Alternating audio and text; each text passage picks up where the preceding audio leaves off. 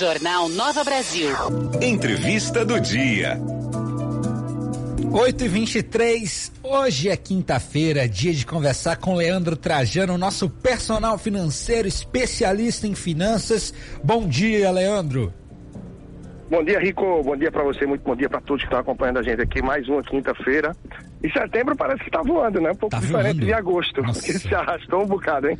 Pois é, setembro. Agora o ano vai terminar de uma maneira impressionantemente rápida, porque já começaram as prévias, vai ter Dia das Crianças, já já Natal, enfim, é aquela loucura.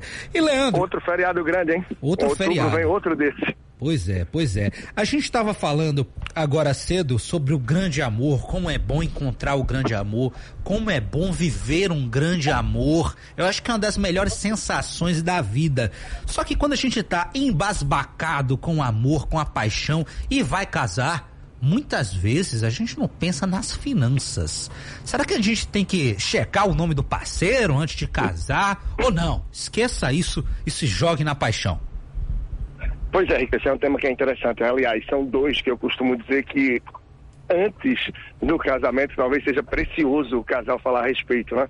Um, em relação a ter filhos ou não. Afinal, hoje em dia acontece sim muito ter gente que não quer ter filho, quer seguir a vida, enfim, à sua maneira. E são escolhas, tudo bem. Mas talvez um do casal queira e o outro não. E só descobrir isso depois que já estão juntos. Pensar nesse tipo de plano que sim, para quem quer é fundamental e para quem não quer é fundamental, termina sendo bem importante, tanto quanto, se a gente for pensar a título de relacionamento, de manutenção, mesmo do fim dele, quanto a vida financeira. Então, a vida financeira, da mesma forma. É entender um pouco como é que a pessoa lidar com o dinheiro. Como é que a pessoa realiza seus planos, os seus sonhos, se planeja de alguma forma, tem um perfil mais gastador, tem um perfil mais poupador, como é a organização do dia a dia. Então, entender isso vai ajudar sim. Não para que você defina que, opa, não tem meu perfil, é gastador, não se organiza, não é a pessoa que eu quero para mim, não. Peraí, você encontrou o grande amor? É a pessoa? Tá certo disso? Então, investe teu tempo, investe nela, se dedica para orientar um pouco, caso seja você o que tem o perfil mais poupador, o perfil mais organizado. E se não for você, é se abrir com o objetivo de evoluir, de melhorar. Afinal, quem poupa, quem se organiza, tem muito mais potencial e possibilidade de realizar seus sonhos e os seus objetivos. O problema é quando no casal os dois têm um perfil gastador. Ai. Aí é difícil, porque quem é que puxa pro lado bom da história essa relação, hein? Ô Leandro, mas o que fazer quando o seu grande amor não tem nenhuma compatibilidade financeira com você? Vale a pena casar mesmo? Ou talvez esquecer um pouco essa ideia de contrato matrimonial, ficar talvez ali numa união estável? O que é que você recomenda? Olha, Rico, isso com o tempo, por mais que você não tenha de repente um casamento formal, a união estável pode terminar por se caracterizar. É. Então, eh, eu acho que essa fase que se brinca, que se fala, claro, a, título de brincadeira, Sim. brincadeira, seja por um lado ou pelo outro, mas o período de test drive, o período de se conhecer, o período de namoro, ele é essencial para que se perceba exatamente isso. Como é que se dá esse casal? Como é que se dá esse relacionamento? Peraí, será que a pessoa dá abertura para que a gente consiga se abrir, evoluir um pouco, melhorar, trocar algumas ideias quanto a como e o que pode se planejar? Como é que está isso? Então, a partir do momento que você se abre nesse sentido, ou que você começa a tentar essas micro negociações com quem está do outro lado, você vai percebendo se é uma relação que sim tem como evolu- evoluir bem, se a pessoa cede, se é uma relação de ida e vinda, de mão dupla, onde cada um cede, segue, vai ceder um pouco com o objetivo de realmente poder seguir com mais tranquilidade, com foco numa construção. Então, eu acho que falar de dinheiro, tá? Eu sempre digo isso, eu vejo que deve ser uma coisa leve. Por mais que normalmente não comece leve, que seja um tabu, que seja motivo de confusão, muitas vezes de briga e até de fim de relacionamento. No Brasil É está ali verdade. sempre no top 1 ou 2 para fim de relacionamento, questão financeira. Mas é uma coisa que não deve ser muito metódica. Né? Olha, a primeira sexta-feira do mês, olha, só tal dia, porque senão você termina ficando preso. Então, é tentar falar pouco a pouco, em diferentes momentos, de forma sutil, de forma suave. Olha, o que é que você está pensando para tal? Olha, o fim do ano vem aí, a gente vai viajar, como é que vai fazer? Eita, carnaval do ano que vem, como é que pode ser? Então eu te digo que eu, por exemplo, a gente já organizou em casa a viagem do São João do ano que vem. Claro, essa foi com bastante antecipação, bastante antecedência. Mas é bom, Mas vale justamente- assim, né? Justamente por isso, a gente conversou, alinhou o que era legal para a família, a gente conseguiu se antecipar e vai ter isso com tranquilidade.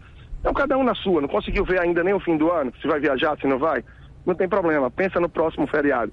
Não está com, com a grana, com disponibilidade para viajar? Não tem problema. Quais são os passeios que a gente pode fazer? Nessa troca de ideia, Rico, quanto aos passeios, você já vai perceber. Isso é passeio que vai gastar muito. Será que a gente está no momento para isso? A gente não pode aproveitar algumas coisas da cidade, viver um pouco a cidade, ocupar um pouco os espaços, de forma que a gente sim possa respirar, viver e equilibrar as finanças? Então, toda essa conversa, você vê que a gente não está tocando diretamente em números, mas a gente está falando de escolhas, pois de é. hábitos, Ô, de Leandro, comportamento. E isso dá base. E, mas me diz uma coisa, se levando em consideração que o ouvinte é, ouviu nossas dicas ao longo dos últimos meses e tá com um perfil interessante economicamente, tá com, já imagina, tá perfeito, tudo perfeito, tá ali com a reserva de emergência, tá com um investimento diversificado, tá tudo certo na vida do nosso ouvinte Maravilha. financeiramente. Mas se apaixonou por uma pessoa que tá com nome sujo, tem muita dívida, perfil gastador, isso vale a pena repensar a relação? Olha, Rico, eu sou a favor do amor, acredito no amor, acredito na paixão. Por isso eu, eu acho que a gente tem, é, a gente tem que tentar, a gente tem que lutar.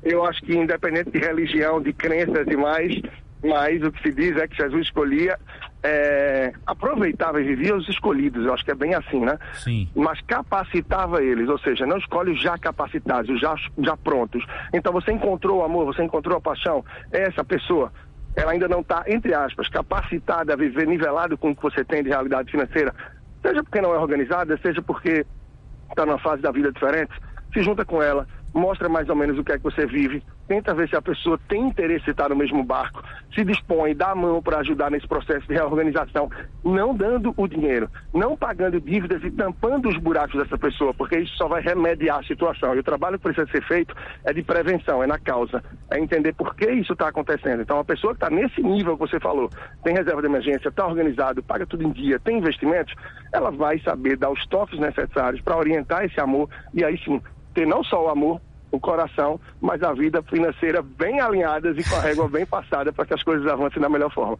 Então acho que não é desistir. Agora, se com o tempo vê que não vai para frente, a pessoa tem o desinteresse, vem mantendo os mesmos hábitos, os mesmos comportamentos e escolhas e vê que o negócio não progride, tem uma decisão a ser tomada.